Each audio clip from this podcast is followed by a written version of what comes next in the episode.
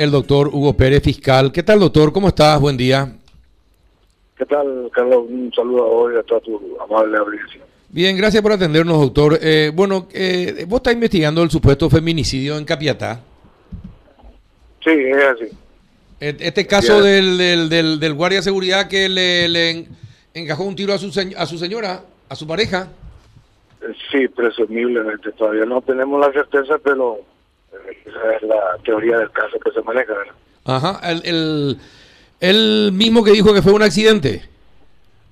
Sí, es así. Él manifestó en principio que se trataba de un accidente y que el revólver se, se le había disparado y que casualmente quedó incrustado el proyectil en el ojo izquierdo de, la, de su concubina.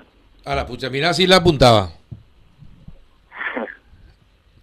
eh, fue accidente.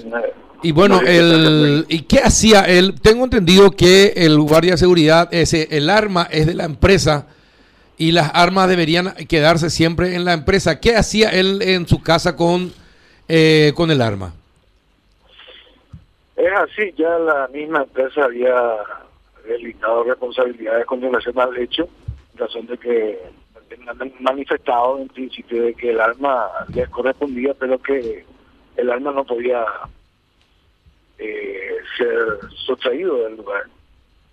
Eh, él no podía llevar, no podía aportar en su casa, no podía tenerlo, pero desgraciadamente lo llevó y terminó en esa circunstancia, desgraciada, por cierto. Uh -huh.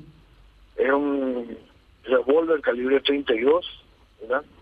que fue incautado con los alveolos, con ya con la vainilla servida y con todas las evidencias, las percutidas, que están a cargo de criminalística respecto de su estudio y de su comparación. Ahora, ¿y qué, qué alegó este señor? Eh, a las 11 de la mañana estaba manipulando el arma. ¿Qué es lo que alegó él para explicar lo que sucedió? Bueno, el hecho sucedió dentro de una habitación, en el departamento de ella.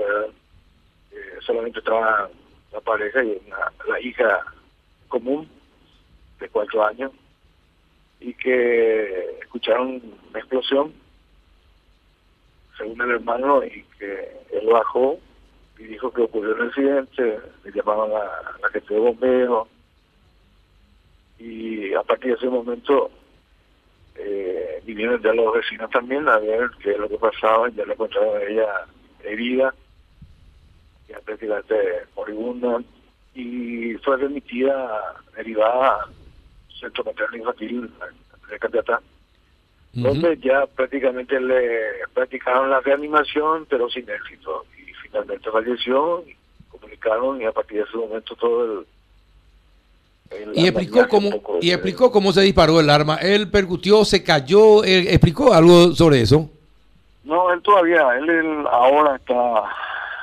siendo convocado para su declaración. No sé si va a declarar o no, lo más probable es que no, ¿verdad? Por una cuestión eh, seguramente de cautela, de, de, estrategia de la defensa. Pero eh, sí, eh, se le da todas las garantías procesales a los efectos de que pueda realizar la defensa del caso. Doctor, el arma, eh, el, el, disparo que recibió la mujer fue de, de abajo para arriba, fue frontal. Eh, eh, ¿qué, qué, ya, ¿Ya tiene el informe del, del o la autopsia del médico forense? El médico forense confirmó en principio de que se trataba solamente de, de un disparo arma de fuego. Y al respecto de una mejor apreciación, sugirió a esta agente fiscal la remisión del cuerpo a la morgue, que en este momento eh, a las 11 tiene la inspección del cuerpo y la extracción del proyectil porque tiene orificio de entrada sin orificio de salida. Ahí en ese momento se va a poder determinar la trayectoria del proyectil, de manera tal a saber la posición del tirador, en qué situación estaba, de manera tal a tener una certeza de lo que ocurrió, ¿verdad? si realmente fue accidental. No, no, sí, sí, claro, si fue accidental es una desgracia increíble, sucede uno cada no sé cuántos miles de casos ha de suceder, de que el arma se, eh, se cae supuestamente, según cuenta el señor, se cae eh, en el piso, eh, percute y el disparo le acierta en el ojo a la persona. En una pieza. Claro, en una pieza. Se cae eh, y, y, y, el disparo después impacta en el ojo. Es uno No sé en cuántas veces, en cuántas, cuáles son las posibilidades de que ocurra algo así. Eh, es un poco complicado para entender. Por eso nosotros apelamos a la ciencia forense como eh, medidas auxiliares como para que nos puedan indicar la trayectoria y inferir lo que había sucedido, porque estamos hablando de un revólver, un revólver no se dispara fácilmente. Una pistola podría decirse que sí, cuando se queda la bala en el tubo cañón, ¿verdad? Pero un revólver es medio difícil porque necesitas darle fuerza al gatillo para disparar. Y eso es lo que tenemos, además de la cierta violencia que pudimos encontrar en la pieza también, la rotura de una puerta, por ejemplo, que condecía con, con la declaración testifical, uno que escucharon ruido de puerta que se rompió y después la detonación.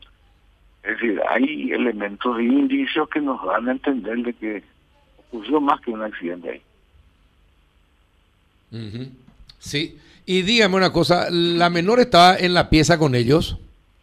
Sí, estaba con ellos. ¿Y ella no, no contó nada a sus familiares de lo que, lo que pasó? Contó, contó, pero por una cuestión de investigación no podemos decir porque se trata de una menor apenas de cuatro años. Claro, claro, pero, pero en principio lo que contó, ¿qué fue, doctor? Y que estaban juntos, y que escuchó un disparo y su mamá le. Eso es lo que en principio dicen también los vecinos, que les fueron a recogerle a ella porque ella se quedó sola y pobrecita. Los vecinos se fueron a recogerle y tenerle ahí. Que dicen que ella estaba asustada llorando, choqueada lógicamente por todo lo que pasó. Y con ya con la gente de criminalística, la gente de la brigada y, y todos los compañeros de la fiscalía. Estamos haciendo el trabajo de campo, ¿verdad? Juan, eh, Doctor, eh, cuando tenemos un escenario como este, la configuración en principio es ya feminicidio, en todo caso después eso va transformándose si es que hay indicios de que fue un accidente. Sí, sí, puede ser.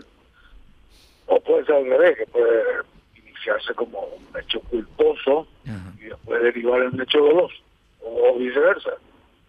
Puede ir un hecho doloso y después determinar con una reconstrucción, una pericia, que efectivamente fue circunstancial, fue accidental, bueno, estamos ante otro escenario donde la calificación un poco cambia, el escenario, la situación procesal del mismo también cambia, y la expectativa de pena, por supuesto, también puede ser, puede modificarse en cualquier momento.